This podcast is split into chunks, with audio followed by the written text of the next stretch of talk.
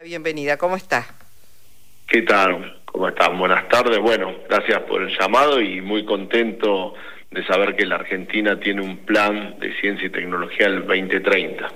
Bueno, decíamos que este plan eh, eh, establece una cantidad de desafíos muy, muy interesantes que, que diga, para poder cumplirlos tendrá que participar la ciencia y la tecnología. Por eso es tan importante. ¿En qué áreas, Peirano, eh, son esos desafíos? Bueno, los desafíos son una invitación a toda nuestra capacidad en ciencias naturales exactas, pero también a las ciencias sociales. Repasemos de qué desafíos estamos hablando. De la biotecnología, cómo tener mejores alimentos en Argentina, este es uno de los desafíos.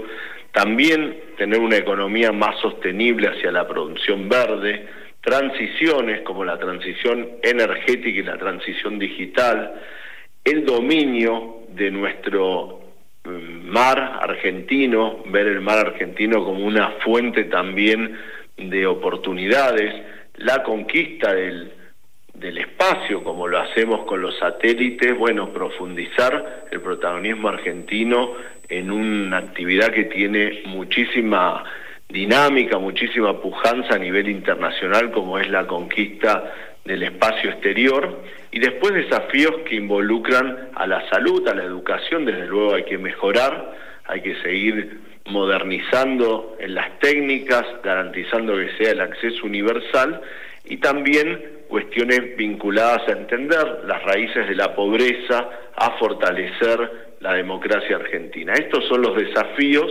y para una agencia de promoción como la que me toca presidir es un insumo clave porque nosotros tenemos por delante la responsabilidad de aumentar la inversión en ciencia y tecnología, pero hay que aumentar esta inversión de una manera eh, ordenada, gradual y sobre todo con alto impacto. Y tener prioridades consensuadas no solo dentro de la comunidad científica, sino dentro del espacio de los partidos políticos que tienen representación en el Congreso es una un insumo muy importante que nos va a permitir trabajar mucho mejor aún.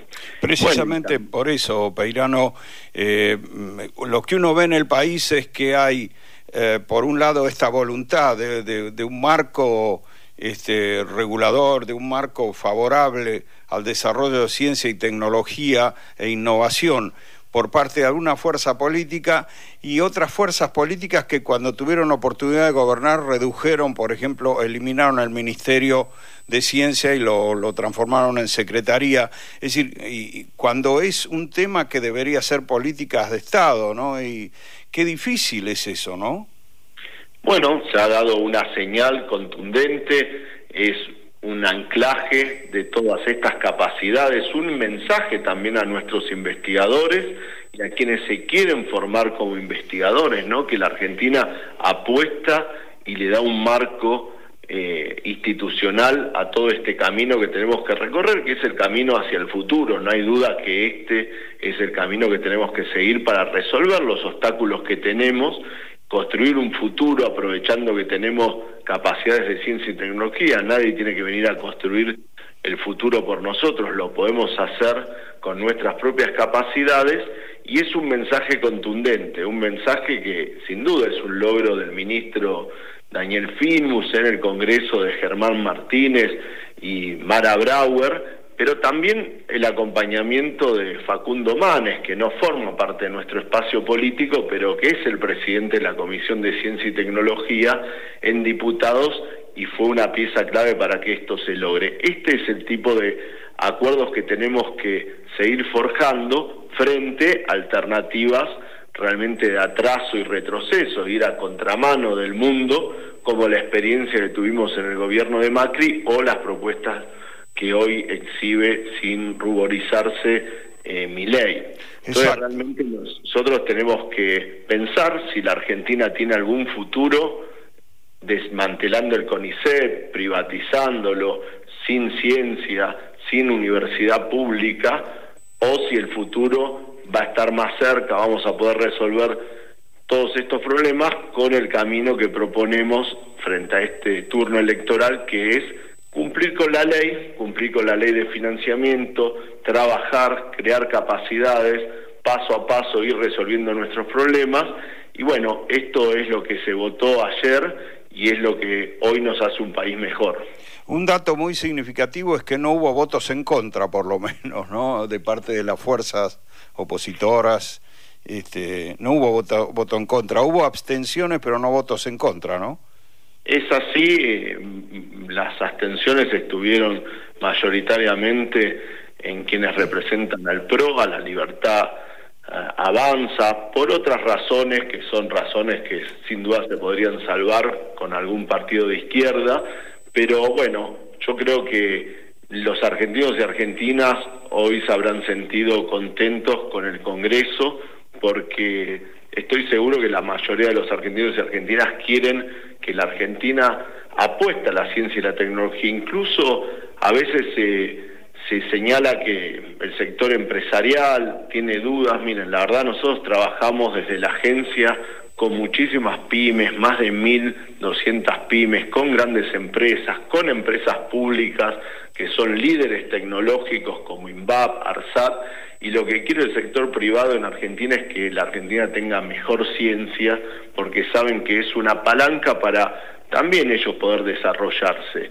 Y esta es la combinación que tenemos que buscar, un sistema público-privado que de última genere un país que no depende de las lluvias, para tener exportaciones que nos permitan resolver todas las importaciones que necesitamos, un país que diversifique su matriz productiva, que tenga oportunidades de crecimiento en todos los rincones del país, que aproveche sus recursos naturales agregándole valor y teniendo las llaves para acceder a los beneficios, un país que tenga educación y salud que le permita a cada uno desplegar su creatividad. Bueno, todo esto hoy necesita del conocimiento, necesita de la ciencia y la tecnología y no es solo futuro, porque recordemos que hoy el sector de la economía del conocimiento ya genera la tercer fuente genuina de dólares y el año que viene se proyecta hacia un volumen de exportaciones de 10 mil millones de dólares,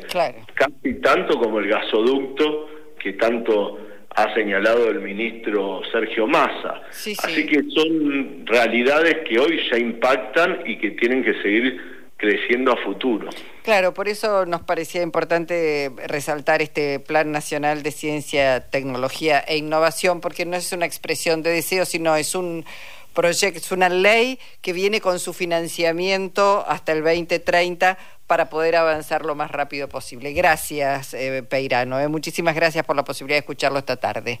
Gracias, gracias a ustedes. Hasta pronto. Fernando Peirano es el presidente de la Agencia Nacional de Promoción Científica y Tecnológica.